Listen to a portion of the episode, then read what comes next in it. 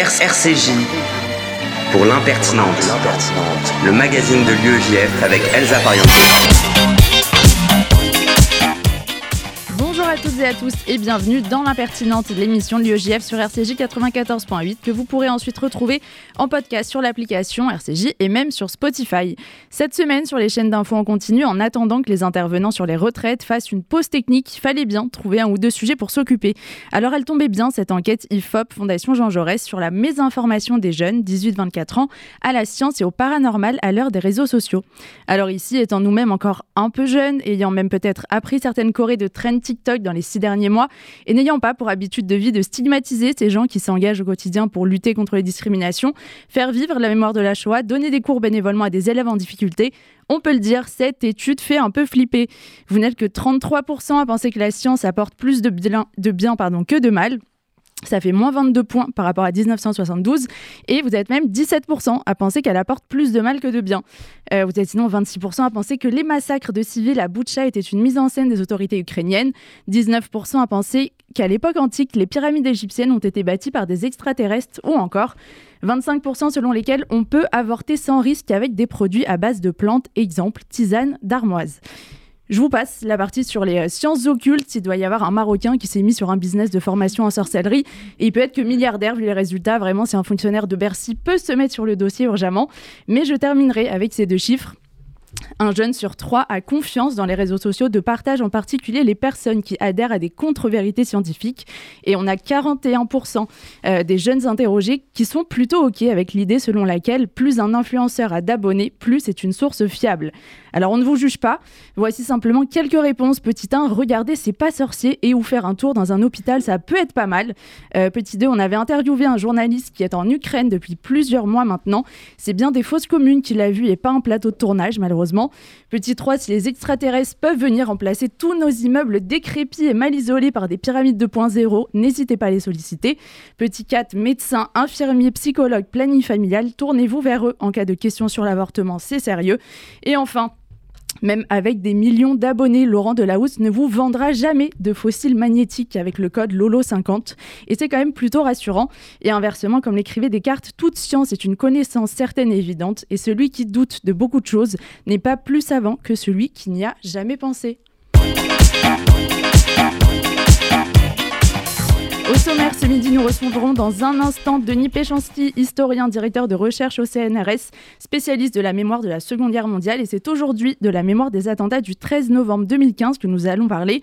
Puis Murciano, secrétaire national de l'UEJF, vous fera un tour d'horizon des différents espaces de prise de parole des étudiants. Camille Fermont traitera quant à elle des inquiétudes suscitées par l'intelligence artificielle dans le monde de l'art. Nathaniel Cohen-Solel prendra alors le micro pour décrypter les ressorts du Blue Monday. Et on finira cette émission avec l'édito du président de l'UEJF Samuel Lejoyeux, l'impertinente. C'est parti pour une heure. RCJ pour l'impertinente, le magazine de l'UEJF avec Elsa Pariente. Recevons tout de suite Denis Péchinski. Bonjour. Bonjour. Merci beaucoup d'avoir accepté notre invitation. Vous êtes historien, directeur de recherche au CNRS et co-directeur du programme 13 novembre avec le neuropsychologue Francis Eustache. Lorsqu'on vous a demandé pourquoi vous aviez lancé ce programme, vous avez répondu, je cite, Il fallait répondre avec nos armes, celles de la connaissance et de la recherche, et c'est aussi quelque chose que vous avez estimé devoir aux victimes. Euh, est-ce que dans un premier temps, vous pourriez tout d'abord nous donner euh, le cadre, l'objectif du programme 13 novembre et nous dire où il en est aujourd'hui? Bien sûr, mais l'idée c'est, est, toute simple, c'est de non pas travailler sur l'histoire elle-même de l'événement, mais sur sa mémoire. Et une mémoire qui est à la fois une mémoire individuelle et une mémoire collective. Et dans l'interaction même entre cette mémoire individuelle et la mémoire collective.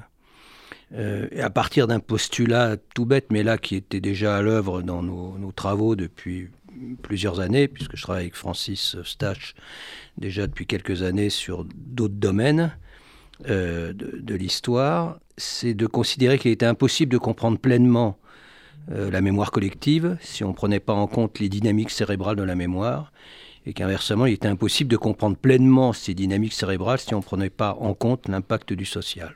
Voilà, c'est une sorte de, de, postulat tout bête, mais qui implique un vrai renversement épistémologique par rapport à, ce qu'on faisait jusqu'à présent, et puis qui impliquait évidemment de travailler, euh, comme on dit historien, philosophe, sociologue, euh, avec des neuroscientifiques, des cognitivistes, euh, mais aussi des spécialistes de, sciences de l'ingénierie, de l'intelligence artificielle, etc.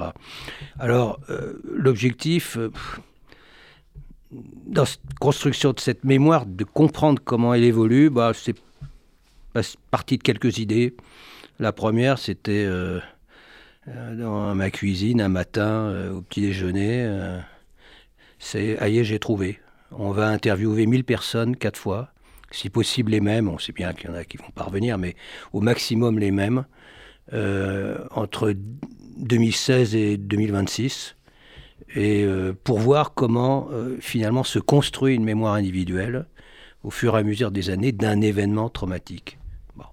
Je téléphone à mon, mon collègue et ami Francis Eustache qui me dit ah bah ça tombe bien parce que justement je voulais faire quelque chose. C'est puisqu'on a euh, cet événement vraiment extraordinaire et, et, unique dans un temps court puisque c'est entre 3 minutes et 3 heures euh, que, temps, que dure cet événement là euh, quel est ben, comment comprendre ce qu'on connaît maintenant de mieux en mieux, c'est-à-dire le trouble de stress post-traumatique, à partir de ceux qui ont été directement confrontés, directement exposés à, l'horreur. Et donc, on a commencé à travailler ensemble euh, sur ces thèmes-là. Tout de suite, on a eu de, euh, nos, partenaires habituels. Euh, on voulait faire des entretiens, mais des entretiens filmés. Parce que ça change tout par rapport à des, conversations et avec des échanges écrits du tout du même ordre. Donc euh, l'INA est venu, le CPAD, c'est-à-dire les images de la défense, donc ils nous font tous nos entretiens audiovisuels. Pour donner un seul exemple, en 2016, on a eu 934 euh, personnes qui sont venues en quelques mois, 934 volontaires, du plus proche au plus lointain de l'événement. Et euh, ça fait 1431 heures audiovisuelles qu'il faut transcrire, ensuite analyser. Donc c'est un peu tout ça, c'est notre travail au quotidien, et on en est à la troisième phase qu'on a terminée.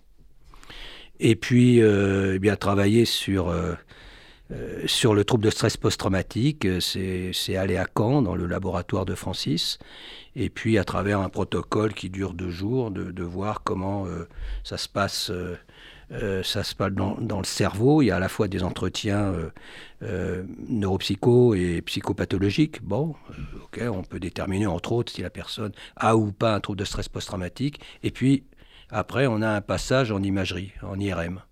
Et on voit comment ça se passe dans le cerveau. Donc on a publié nos premiers travaux. Bon, le, le premier gros papier qu'on a sorti, il est sorti dans Science. Donc plutôt bon signe.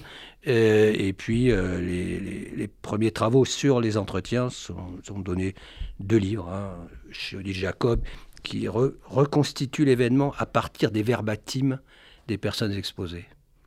Et, puis, un deuxième sur les policiers du 13 novembre chez, euh, chez Robert Laffont. Et l'intérêt de reconstituer à partir du verbatim, c'est que vous comprenez bien que le point de départ de notre affaire, euh, quand on entretient les personnes, on s'entretient avec les personnes et qu'on des interviews, euh, on recherche la vérité du témoin.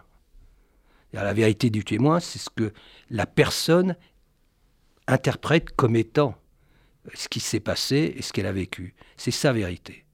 Et le fait que la, la, personne dise éventuellement des choses qui ne correspondent pas à ce qu'on sait de la vérité historique, nous intéresse autant que si elle nous donne quelque chose qui correspond à cette vérité historique. C'est la vérité du témoin. Mais quand vous arrivez à croiser 360 témoignages, comme on l'a fait, de personnes directement exposées, que euh, dans ce segment de 3 heures, on arrive sur chaque sous-segment de, de, 2-3 minutes à avoir 5, 10, 15 témoignages qu'on peut croiser, on passe de la vérité euh, du témoin à la vérité de l'événement. Vous l'avez dit, les entretiens sont filmés. Euh, est-ce que, euh, au-delà des conclusions de votre recherche et par rapport à votre travail sur la mémoire de la Seconde Guerre mondiale et, peut-être aussi par rapport aux, tendances complotistes qu'on peut voir euh, traverser la société, ça vous paraissait indispensable de, pouvoir garder cette trace? Oui, c'est un travail qui est un travail de recherche d'abord, mais aussi un travail patrimonial. On construit la patrimoine, un patrimoine de la mémoire du 13 novembre. Et l'un des points de départ, c'était de me dire, mais voilà, tu travailles sur la Seconde Guerre mondiale, si tu avais pu avoir mille témoignages des mêmes personnes en 45, en 47, en 50 et en 55, puisque euh, c'est l'écart qu'on a pris dans nos, dans nos quatre phases. Mais ça serait absolument fantastique. Alors on a évidemment toute une série de témoignages, mais ils ne sont pas du tout pris dans les mêmes conditions, pas du tout mis en parallèle, donc euh, c'est plus compliqué. Là, on s'est donné les moyens vraiment de construire une forme de cohorte, euh, et effectivement, ça change, ça change tout. Et très clairement, dans la suite du procès, euh, sur le 13 novembre, là, on, on, accompagne en quelque sorte la construction de ce patrimoine. Vous avez eu, l'occasion d'évoquer, euh, d'étudier la mémoire de, plusieurs autres attentats. Euh, pourquoi la mémoire des attentats de Toulouse et de Montauban de 2012 n'est-elle pas si forte que ça? Pourquoi celle du 11 septembre 2021 est-elle toujours aussi présente? Et vous parlez d'une mémoire sinusoïdale pour les attentats de janvier 2015, donc Charlie Hebdo, Montrouge et l'hypercachère. Alors vous posez une question très importante euh, parce qu'elle renvoie la, euh, là la mémoire collective. Il est évident que quand on interviewe 1000 personnes comme on l'a fait, on n'appréhende pas la mémoire collective, on appréhende euh, des cas particuliers, autant de cas particuliers, c'est pas représentatif de la société française. Donc on s'est tourné vers le CREDOC, qui est une, association euh, très importante, qui tous les, tous les six mois et maintenant même trois fois par an, euh, prend le pouls de la société mm. française sur un échantillon représentatif. Donc on sait en quelque sorte ce que pensent les Français du 13 novembre, parce que comme ils sont partenaires aussi, eh bien, ils, ils ils vont nous prendre, le pouls de la société française sur le 13 novembre. Ils posent 11 questions à chaque fois qu'on le demande et on voit euh, comment évolue cette perception du 13 novembre. Et en particulier un phénomène que, que j'ai appelé de, condensation mémorielle, c'est-à-dire que euh, la mémoire fonctionne toujours avec l'oubli. On trie, on retient que ce qui, nous semble le, euh, indispensable. On fonctionne comme ça, individuellement et collectivement. Alors quand on leur dit euh, quels sont les attentats terroristes qui vous ont le plus marqué depuis, euh, l'an 2000, alors quand on a posé la question en 2016, on avait 13 novembre, bien sûr, mais pas très loin le 11 septembre, et, puis, et puis janvier 2015. Bon aucune référence euh, aux attentats, ou très peu de références euh, au, meurtre de Toulouse euh, et Montauban.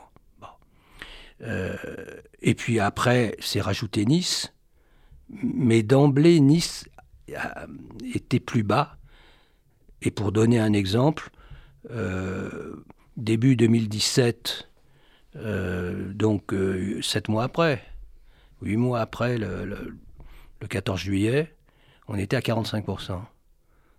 13 novembre, c'était 8 mois après, c'était 75%. Dans les trois attentats les plus importants. Et aujourd'hui, Nice, c'est 19%. Donc je donne des chiffres comme ça, mais je pense que les gens comprennent bien que là, on a des mécanismes de, de condensation mémorielle, de hiérarchisation, qui fait que effectivement, le 13 novembre apparaît comme la référence. Le 11 septembre, plus bas, mais aussi à, haut niveau, euh, parce que c'est une sorte de matrice du XXIe siècle. Et puis euh, ensuite, on a les attentats de janvier qui ont une évolution sinusoïdale, comme vous l'indiquiez, euh, dans la mesure où, quand arrive le mois de janvier, les gens disent Ah ouais, c'est vrai, oui, il y a les commémorations, il y a les médias. ah oui, j'oubliais. Oui, il y a janvier. Bon, donc ils remontent. Puis tout de suite après, ça redescend puis ça remonte au mois de janvier. Ce qui montre aussi l'importance de tout le travail de mémoire qui doit être fait par l'État, par les associations, par les organisations, euh, toutes les commémorations, parce qu'on sent bien que si on ne parle plus des attentats de janvier, au mois de janvier, on n'en parlera plus dans les mémoires. On ne le retiendra plus. Et donc là, on a des mécanismes d'oubli. Alors, qu'est-ce qui s'est passé euh, par rapport euh, au meurtre de Toulouse et, Montauban? Euh, moi, il y a un phénomène qui m'a marqué et que je mets toujours en avant. Euh, je prends l'exemple du discours de le point d'arrivée, c'est le discours du président euh, Emmanuel Macron euh, aux Invalides en hommage à, Beltrame.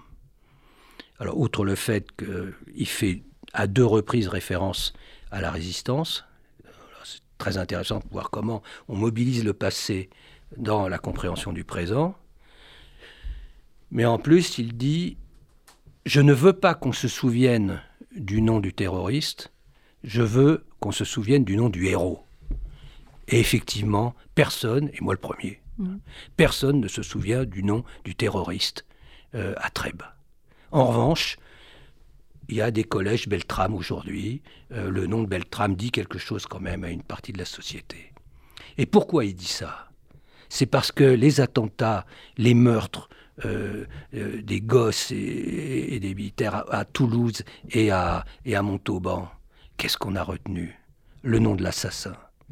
Et le nom de l'assassin est même, et c'est là où, le, ça a tordu cette réalité-là, le nom de l'assassin, et encore récemment, est devenu euh, malheureusement une figure héroïque dans certains segments de la société.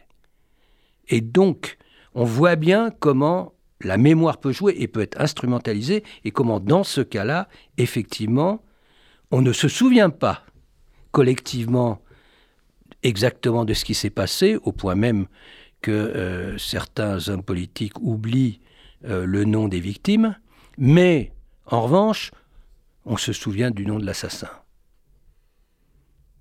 Vous écrivez dans un article La solution n'est pas dans l'oubli, mais dans l'acceptation de ce passé sans qu'il vienne envahir le présent. Votre étude aujourd'hui, est-ce qu'elle joue un rôle dans ce processus d'acceptation pour les victimes et de façon plus générale, comment peut s'opérer euh, cette acceptation? Ça, c'est un point pour moi qui est absolument euh, crucial et dans mes, dans mes dialogues avec, euh, avec les neuros euh, et, puis les psys aussi, me semble tout à, fait, tout à fait évident. À partir du moment où le, le trauma, c'est la présence du passé dans le présent comme présent, c'est-à-dire qu'il vous envahit complètement. Vous êtes envahi par l'image traumatique, c'est-à-dire vous êtes centré sur ben, euh, une, euh, quelqu'un qui, était mort juste à côté de vous sur une terrasse, euh, ou bien vous avez vu au Stade de France, ou bien une, l'image de la calache, du canon de la calache au Bataclan, une tache de sang. Enfin, vous, vous vivez avec ces images, ce qu'on appelle des images intrusives, qui sont caractéristiques du trouble de stress post-traumatique, entre autres. À partir du moment où vous êtes envahi par cet événement traumatique, par le trauma lui-même, il n'y a pas de place pour la mémoire, puisque c'est dans le présent. La seule solution, c'est de renvoyer ce qui est présent dans le passé, là où il doit être. Il ne s'agit pas d'oublier, ça sera toujours douloureux, mais il faut renvoyer dans le passé ces images-là à travers la construction d'un récit et non pas l'envahissement par des images intrusives. On se construit un récit et toutes les thérapies ont pour vocation de renvoyer dans le passé là où il doit être et de se construire un récit ainsi, en quelque sorte. Et ça, se renvoi euh, dans le passé est très important parce qu'à partir du moment où c'est renvoyé dans le passé, ça n'est plus un trauma.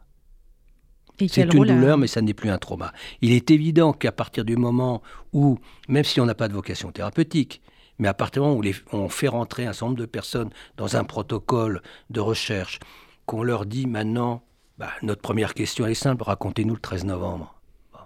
On leur laisse la possibilité de nous raconter le 13 novembre en disant, mais prenez le temps que vous souhaitez. Moi, le, le, un, entretien j'ai fait dans la phase 3, hein, donc en 2021-22, euh, ça c'est le plus long que j'ai eu, je vais poser la première question. Entre la première question que j'ai posée et non pas la deuxième question, mais ma première relance, c'est-à-dire le moment où j'attends, parce que c'est une consigne stricte, on attend que la personne baisse de ton et arrête de parler pour pouvoir relancer. Eh bien, entre ces deux moments-là, il s'est passé 1h48. Je peux vous dire que c'est d'une richesse absolument exceptionnelle. Alors, on peut penser d'ailleurs que les personnes qui arrivent à reconstruire comme ça ce récit vont mieux, sans doute, et que celles qu'on doit relancer régulièrement, qui, commencent leur récit puis qui s'arrêtent, et, puis ainsi de suite, toutes les minutes, toutes les trois minutes, toutes les cinq minutes, on doit relancer, c'est qu'il y, y, a un problème. Ou bien un, un, discours circulaire où on avance et puis on revient en arrière et puis on recommence et ainsi de suite. Voilà, ça c'est toute une série d'indices, d'indicateurs qui nous permettent de savoir que ça va pas très bien. Mais euh, euh, oui, je pense qu'effectivement, euh, ce programme, parce qu'il est, il n'aurait pas pu se faire si on n'avait pas eu le, soutien absolu des associations de victimes, par exemple, et, leur confiance. Parce que vous vous rendez compte, on leur dit on veut du monde, et puis vous venez, et puis vous allez venir non pas une fois, mais si possible quatre fois, pour nous raconter la même histoire en dix ans, euh, bah, puisqu'on parlait de, la croyance en, la recherche et en la, en la science. Là, là, on en a un exemple, effectivement, ils viennent parce que ils ont le sentiment que ça peut être utile. Pas forcément pour eux. Très souvent au début, la, la première phase, ils disaient, bon, on vient pas pour nous, hein. on vient pour, pour après, pour les suivants. Ça peut aider ce que vous faites. Donc on vient vous aider. Quoi. Et ça, c'était très beau. Mais on a eu en même temps assez vite, euh, là, c'est un, énorme moment d'émotion. Vous, vous voyez arriver un petit message sur Facebook. Euh, euh, voilà, une certaine Caroline qui était venue avec nous et interviewée et qui met comme message bon j'y suis allé elle a perdu son son mari au Bataclan et elle dit voilà je, je suis allé à l'INA pour être interviewé là, pour le programme 13 novembre c'était très dur c'était vraiment très dur mais je suis sorti apaisé alors là je peux vous dire que c'est bien la recherche, mais enfin, si on a ça. Et quel rôle a la justice presque plus important. Et, et les procès dans la mémoire individuelle comme euh, collective? Ah, les procès, c'est très important. Ce procès du 13 novembre a été exemplaire. C'est un procès historique à tout point de vue. Il est hors norme. Il a duré dix mois. Euh, il a été filmé. On a entendu énormément de parties civiles. Donc, euh, j'avais prévenu les journalistes. Hein, je leur avais dit faites gaffe parce que je les engueulais un peu parce que je leur disais euh, n'y allez pas tous les jours il faut que vous soyez deux alternés parce que nous on les a entendus donc ça va être dur ça a été très dur. Là les, deux mois là quelques de témoignages de partie civile et puis bon et ainsi de suite donc euh, ce, procès est, en tout point exemplaire. Il a été remarquablement mené par le, président et, et c'est euh, c'est un modèle parce que c'est comme une sorte de victoire de la démocratie contre, contre la barbarie. On a donné euh, la possibilité euh, aux accusés de se défendre. Ils ont eu des avocats, ils ont pu parler. Et donc euh, les règles ont été respectées de ce qu'est notre démocratie libérale et c'est la démocratie qui a gagné.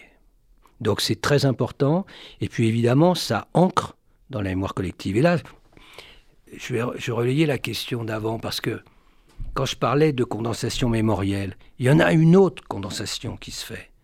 Une deuxième étape qu'on dit aux Français, toujours dans les enquêtes du Crédoc, quels sont les lieux du 13 novembre?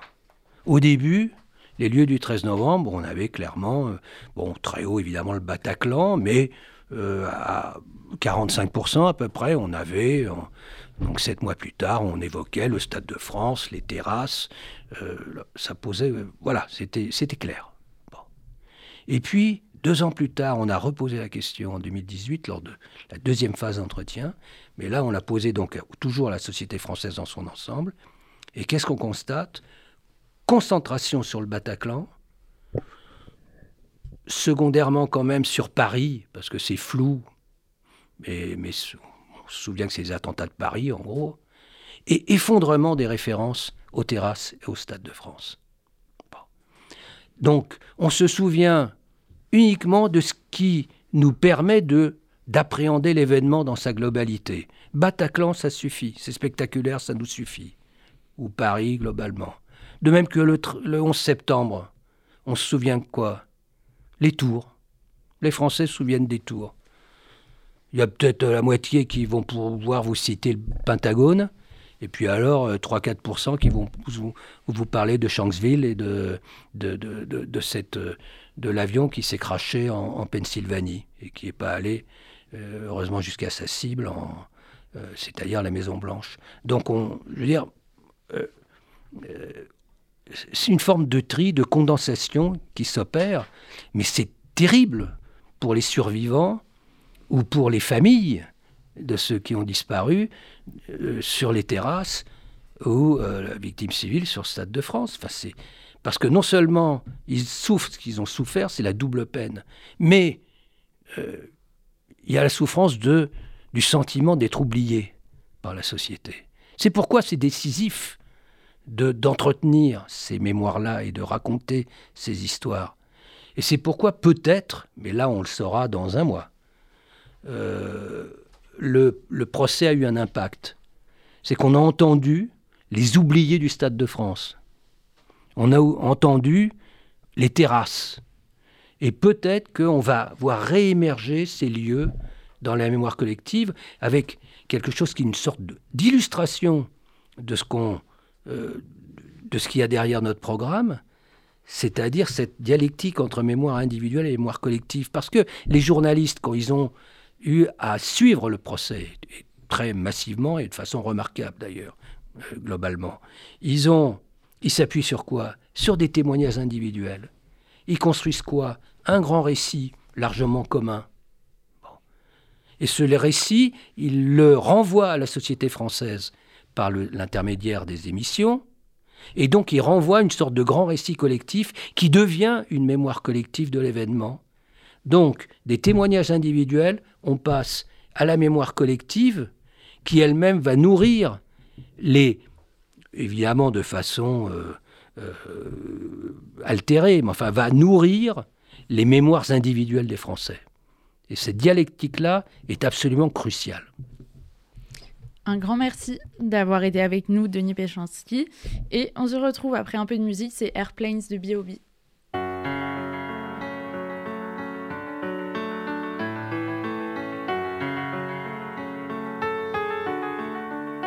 Can we pretend that airplanes in the night sky like shooting stars? I could really use a wish right now, wish right now, wish right now. Can we pretend that airplanes in the night sky like shooting stars.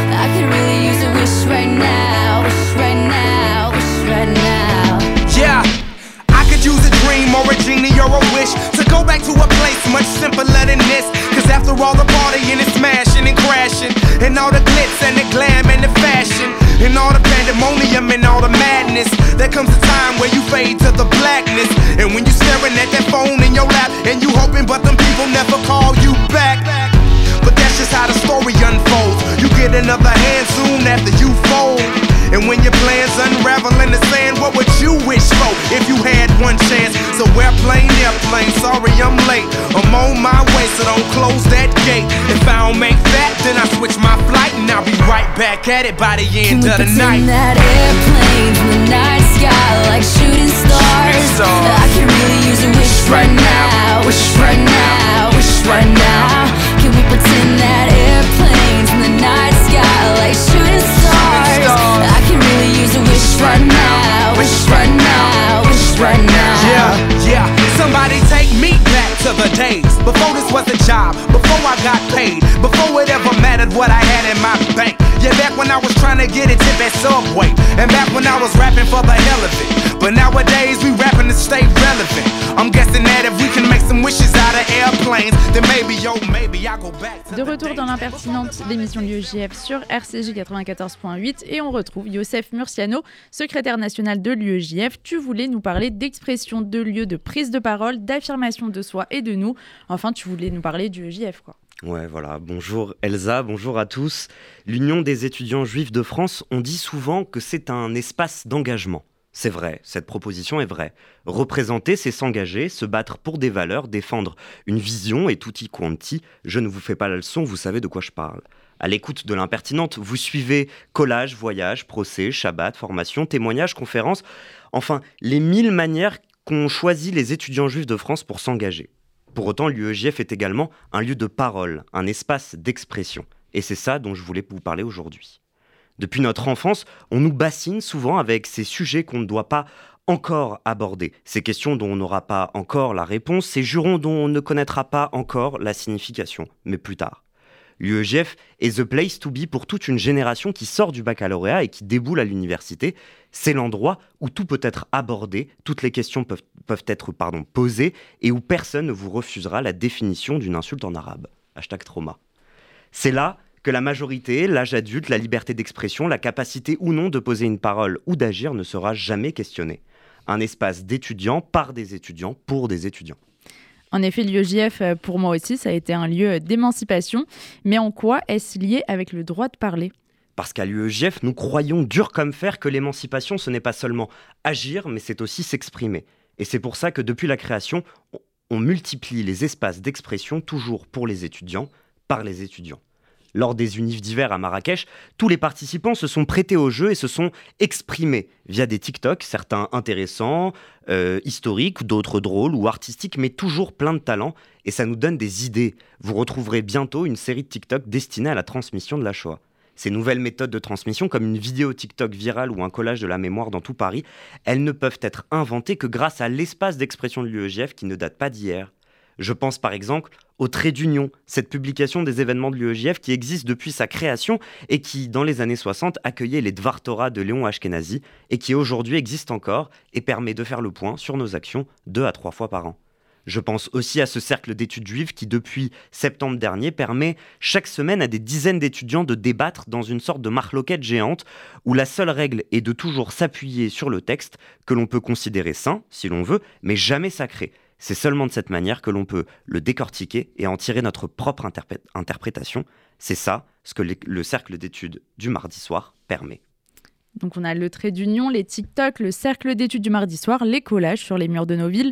Est-ce que tu serais pas en train d'oublier un énorme moyen d'expression de l'UEJF Mais bien sûr, Elsa, excuse-moi, excuse-moi, Samuel, j'allais l'oublier, le Tohu Bohu, évidemment, cette revue exceptionnelle qui ne demande qu'à être relancée par un petit génie qui croit encore à la presse papier.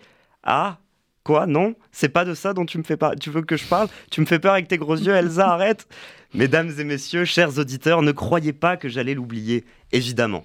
Le principal lieu d'expression des étudiants juifs aujourd'hui, vous êtes en train de l'écouter. C'est depuis plus de deux ans votre rendez-vous du lundi. Je veux bien sûr parler de l'impertinente. L'impertinente, la radio de l'UEJF qui accueille chaque semaine des chroniqueurs amateurs qui ne sont motivés que par leur envie de vous parler et de s'exprimer et qui vous racontent parfois leur vie, parfois leur passion, toujours avec talent. L'impertinente, la radio, euh, pardon, cette petite équipe euh, qui s'essaye régulièrement à la chronique radio, cette équipe dont je fais partie et qui entoure Elsa, qui donne le meilleur de soi, ok parfois c'est un peu raté mais ça arrive, qui donne le meilleur de soi pour vous transmettre un savoir ou vous faire rire, vous faire découvrir un film, une expo, un mot en argot ou un livre, ou même une pratique militante un peu bresson des États-Unis. Une équipe un peu folle qui a déjà parlé de dragons et de Looney Tunes et qui a découvert le lit asséché d'une rivière en pleine chronique. Enfin bref, tous ces gens-là s'expriment et vous aussi, vous pouvez vous exprimer. Rendez-vous sur notre page Insta dans chacun de nos événements ou le dimanche 22 janvier pour s'essayer à la chronique radio face à notre Elsa nationale. Je vous aime, exprimez-vous, gros bisous.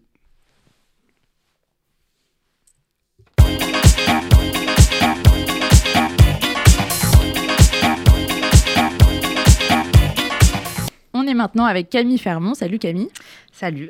Je crois qu'aujourd'hui, tu vas nous parler d'un sujet qui te tient particulièrement à cœur, la question que tout le monde se pose, les intelligences artificielles vont-elles remplacer les artistes? Alors exactement, place à la chronique coup de gueule. Donc on entame une nouvelle année, mais bon, qui dit nouvelle année dit rétrospective de 2022 à la Spotify. Non, bien sûr, je rigole. Tout ça pour vous dire que 2022 a été une année de progrès époustouflant pour l'intelligence artificielle qui vient bouleverser le paysage artistique. Donc les crypto-monnaies et le métaverse, c'est devenu sauringard. Aujourd'hui, n'importe qui peut créer des dessins dignes d'un professionnel en quelques secondes et sans compétences particulières. Il suffit d'y rentrer quelques mots dans un algorithme pour décrire la scène ou le style voulu. Mais la polémique a enflé en fait le 26 août dernier. Une intelligence artificielle a remporté un concours artistique aux États-Unis dans la catégorie art numérique. Sauf que scandale, mascarade, l'œuvre avait été créée par Midjourney, donc une intelligence artificielle spécialisée dans la génération euh, d'images. Et le grand vainqueur a déclaré "J'ai su trouver les bons mots pour créer cette image, je ne vais pas m'en sentir mal." Un peu de toupet quand même. Mais à mesure que la qualité des images créées augmente, l'inquiétude grandit chez une partie des artistes professionnels que va-t-il devenir des créateurs humains? Donc, Luis Martel, illustrateur mexicain, expliquait début janvier sur Twitter avoir été embauché par un couple pour illustrer un livre pour enfants. Et peu de temps après, le couple lui annonce par mail euh, qu'à cause des coupes budgétaires, le dessin pour lequel Luis devait être payé sera finalement réalisé par une intelligence artificielle, et ce, gratuitement. Euh, pour Cara Ortiz, donc concept artiste qui a notamment travaillé pour Marvel et euh, sur le dernier euh, Doctor Strange, l'intelligence artificielle a déjà commencé à remplacer des artistes pour certains travaux.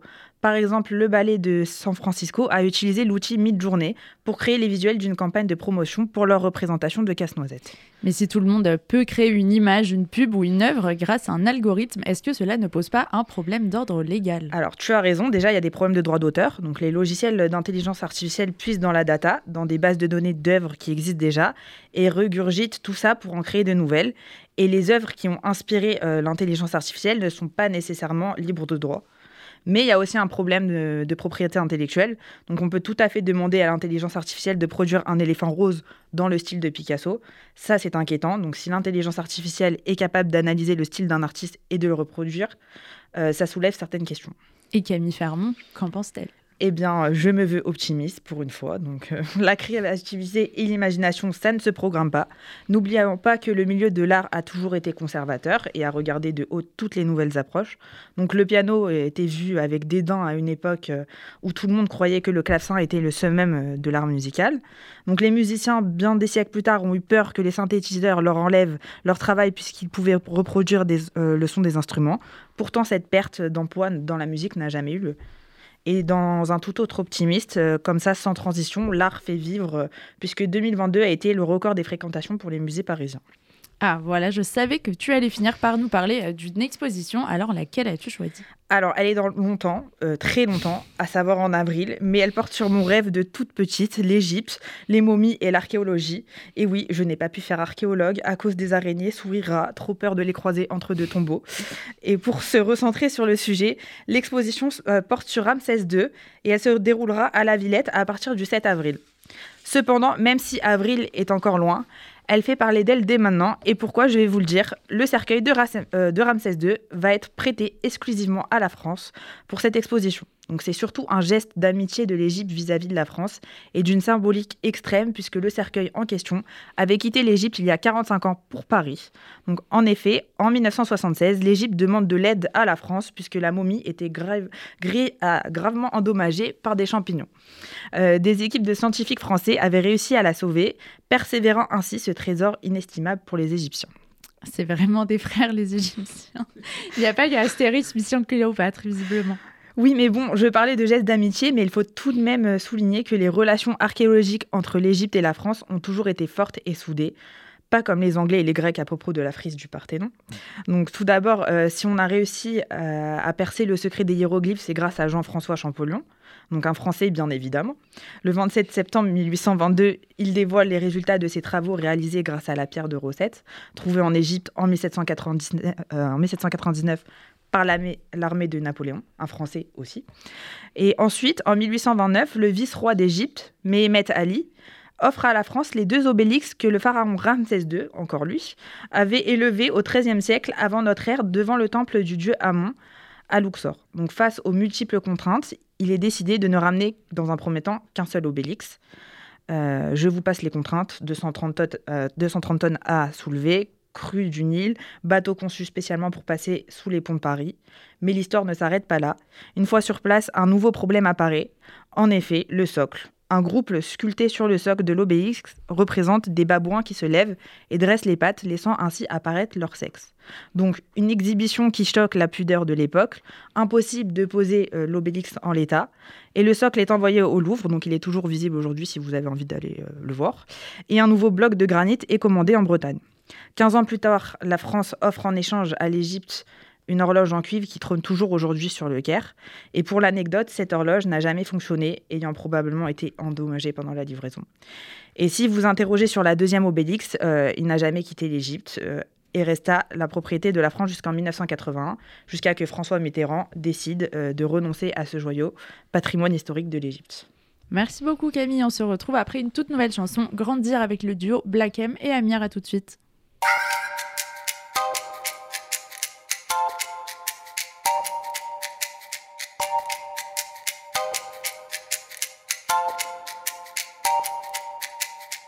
soirées qui n'en finissent pas. Quand tu faisais ton cinéma Les blagues qui sont qu'à nous deux. Enfin tu connais l'histoire. Je nous revois dans notre bulle. On se déteste ou on s'adule. On fait semblant d'être adultes. On se voit déjà sur la lune.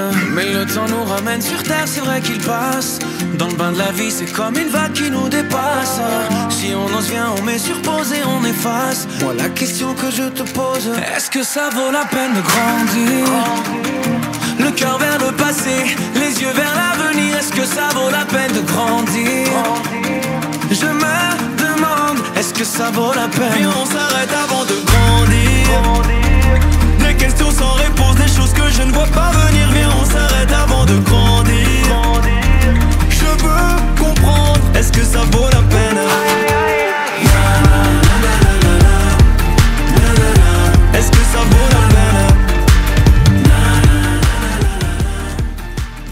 retour dans l'impertinente sur RCJ 94.8. Salut Neta, je te sens pas trac aujourd'hui, est-ce que tout va bien? Non, pas vraiment, et je parle pas des chroniques complètement déprimantes, mais euh, je me suis levé ce matin, le blues, la couette qui me retient, la tristesse qui me guette, les pensées tristes comme l'utilisation de patraque dans une chronique, ma collègue à ma gauche qui me demande si je me suis chun quand j'arrive. Non, définitivement, ça va mal. Alors j'ai été voir mon seul ami, Google, pour lui demander ce qu'il m'arrive, et la réponse est sans appel. J'ai le Blue Monday, Elsa. Je sens qu'aujourd'hui encore, on ne va pas beaucoup parler cuisine, mais je vais quand même poser la question qu'est-ce donc que ce Blue Monday? Le Blue Monday, c'est le jour le plus déprimant de l'année, et c'est prouvé scientifiquement par Doctolib. En gros, c'est le jour où Noël est le plus loin, le compte en banque le plus vide, le thermomètre le plus bas et la dépression au plus haut. Il y a même une formule scientifique pour ça. W plus D moins D, T puissance Q sur MN. C'est-à-dire weather plus dette multiplié par le temps depuis Noël sur manque de motivation par besoin d'agir. Bah dis donc, ça a l'air vraiment très sérieux tout ça. En effet, Elsa, ça ne l'est pas du tout. Cette formule a été inventée il y a 15 ans par un psychologue pour une pub. Euh, Cliff Arnall avait en effet développé cette idée pour le compte de Sky Travel. Petit fun fact, depuis il a collaboré avec le comité des îles touristiques de Caïman pour l'abolition de cette même journée. Bon alors au-delà de la blague, le problème c'est que des gens, pour compenser la tristesse potentielle de ce jour, sont amenés à faire des achats compulsifs. Alors pour éviter ça, j'ai une autre solution pour vous. Sortez votre tablette de chocolat et c'est parti pour booster les endorphines au max. Euh, Est-ce que t'as pas quelque chose de plus consistant qu'une tablette de choco? Si, si, Elsa, j'ai regardé le plat le plus réconfortant pour les Français, c'est le burger. Alors je vais faire double réconfort aujourd'hui. Je vous donne une recette de burger et en plus c'est vegan. Alors pas de culpabilité de destruction de la planète. Donc aujourd'hui c'est un burger de falafel. Comme d'habitude, faut tremper les 200 grammes de pois chiches la veille dans de l'eau et le jour même juste les laver à l'eau froide. Ensuite on les passe au mixeur avec une botte de coriandre, une botte de persil, deux gousses d'ail, un oignon, cumin, paprika, sel et poivre. C'est important de mettre le mixeur en mode pulsé et pas en continu. On le fait par à-coup. Le but, c'est d'avoir encore des morceaux, on ne veut pas d'un liquide. On fait une grosse boule dans la main, on l'aplatit pour en faire un burger. Enfin, on le fait frire à la poêle avec une bonne quantité d'huile jusqu'à ce que l'extérieur soit bien doré. Le mieux pour l'accompagnement, c'est des, c'est des buns légèrement dorés avec de l'ail et de l'huile d'olive, avec à l'intérieur trinard, houmous, chou blanc, concombre et carottes en tranches. Bon, allez, une petite tranche de kiff en plus. Vous voulez ajouter et en plus, vous ne voulez pas jeter l'huile, on ne fait pas de déchets, c'est parfait. On va prendre des patates douces, on les coupe comme des frites, on les passe 10 minutes dans de l'eau bouillante, on laisse sécher, on transfère l'huile dans une casserole et c'est parti pour les dorer à 180 degrés, avec au final un burger frites original et délicieux. Merci beaucoup Nézanel. Et c'est l'heure euh, de l'édito du président de l'UEJF, Samuel Lejoyeux. Parfois, lorsque le doute apparaît face à un événement de l'actualité, il peut être utile de regarder euh, certains textes de la tradition juive pour tenter d'avoir un éclaircissement. Le pardon, dans la tradition juive, s'appelle la teshuva. La racine du mot teshuva renvoie à la notion de retour. Un retour à la fois euh, vers celui envers qui on a fauté et un retour vers le bien. Pour faire teshuva, il faut donc avoir une réelle intention de se faire pardonner par ceux que l'on a blessés et avoir compris sa faute pour y mettre un terme. Un élément matériel et un élément intentionnel pour les juristes qui nous écoutent. Dieudonné a présenté la semaine dernière dans le magazine Israël euh, Magazine, repris par l'émission TPMP, une lettre d'excuse à la communauté juive. L'UEJF l'a dénoncée comme une mascarade. Cette lettre ne correspond en rien aux critères de la tchouva. Absolument pas, en effet, ni sur l'élément matériel de reconnaissance de la faute, ni sur l'élément intentionnel du rapprochement vers ceux à qui il a fait du mal. Commençons par l'élément matériel. La faute de Dieudonné, c'est celle de propager continuellement depuis plus de 20 ans l'antisémitisme dans la société. Dieudonné, c'est ce pseudo-humoriste, au départ l'un des plus talentueux de sa génération, remarqué à ses débuts en duo avec un juif et qui a ensuite utilisé sa popularité pour donner un écho presque sans précédent à des thèses d'un antisémitisme inouï. Dieudonné, c'est celui qui a transformé la scène en tribune politique, qui a invité Robert Forisson, chef de file du négationnisme en France, pour y recevoir un prix de l'infréquentabilité, qui a également décerné ses fameuses quenelles d'or à tous les pires escrocs antisémites et qui a fini par se présenter à des élections européennes aux côtés d'Alain Soral et d'un potiche rabbin sous l'étiquette antisioniste. Dieudonné, c'est celui qui, par un geste prétendument irrévérencieux, la quenelle, a remis le salut nazi au goût du jour. Ces images de quenelles devant des lieux de mémoire ou des cimetières juifs me sont remontées en mémoire avec douleur et dégoût ces derniers jours.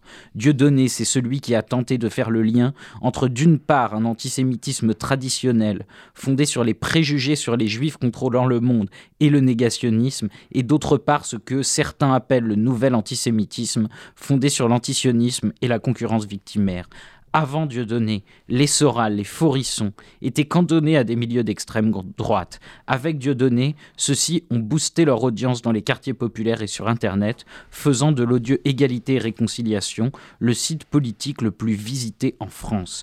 Reconnaître tout ça, ou au moins une partie de tout ça, aurait été le début d'un pas, d'un retour, d'un pas vers la Teshuvah. Mais je n'ai rien lu de tout ça dans cette lettre, pas plus que euh, dans ces dizaines de spectacles, vidéos et autres faux messages d'excuses réalisés ces dernières années. Tu parlais au départ d'intention, on a bien compris qu'elle n'était pas de s'excuser vraiment, mais quelle est donc sa démarche à ton avis? Alors si je devais m'attacher à une seule chose dans sa lettre, c'est sa volonté de prendre sa retraite à l'étranger. J'ai du mal à y croire, comme à tout ce qu'il dit, mais j'aimerais la prendre au mot car je pense que c'est euh, là où il doit euh, reposer, c'est-à-dire dans l'oubli. Pour ce qui est de la sincérité, tu as raison Elsa, il est certain qu'il n'y en a aucune. Une seule preuve, là où la sincérité aurait nécessité une humilité dans la forme Dieu donnée, par la voix de son avocat, choisit une retentissante sortie médiatique. Et pendant ce temps, aucune des vidéos antisémites n'est retirée de son site, sauf celles, nombreuses il est vrai, pour lesquelles nous l'avons fait condamner en justice. Pire, un sondage y demande toujours la dissolution du CRIF et de l'UEJF. Il est clair que l'élément intentionnel n'est pas non plus présent. Mais alors s'il nous semble clair à tous que ces excuses n'ont rien de vrai, pourquoi cela a-t-il créé un véritable débat dans la société? C'est en effet la vraie question. Le débat créé par cette lettre est effrayant en réalité. Il montre, combien le débat public actuel a fait sauter des barrières. On a débattu de l'antisémitisme de Pétain pendant la campagne présidentielle, du droit de manger cachère ou de porter la kippa dans l'espace public, et voilà que nous devons débattre maintenant de la sincérité de Dieudonné. C'est cela la vraie inquiétude, ma vraie inquiétude après cette affaire, non un retour de Dieudonné en tant que tel, mais le glissement vers une société où toute valeur fondamentale, toute vérité claire et étayée peut être sujette à débat si elle est remise en cause par le plus extrémiste qui soit. Merci à tous pour cette émission et on se retrouve le lundi 6 février toujours à 13h. D'ici là, portez-vous bien et retrouvez la suite des programmes d'RCJ à partir de 23h.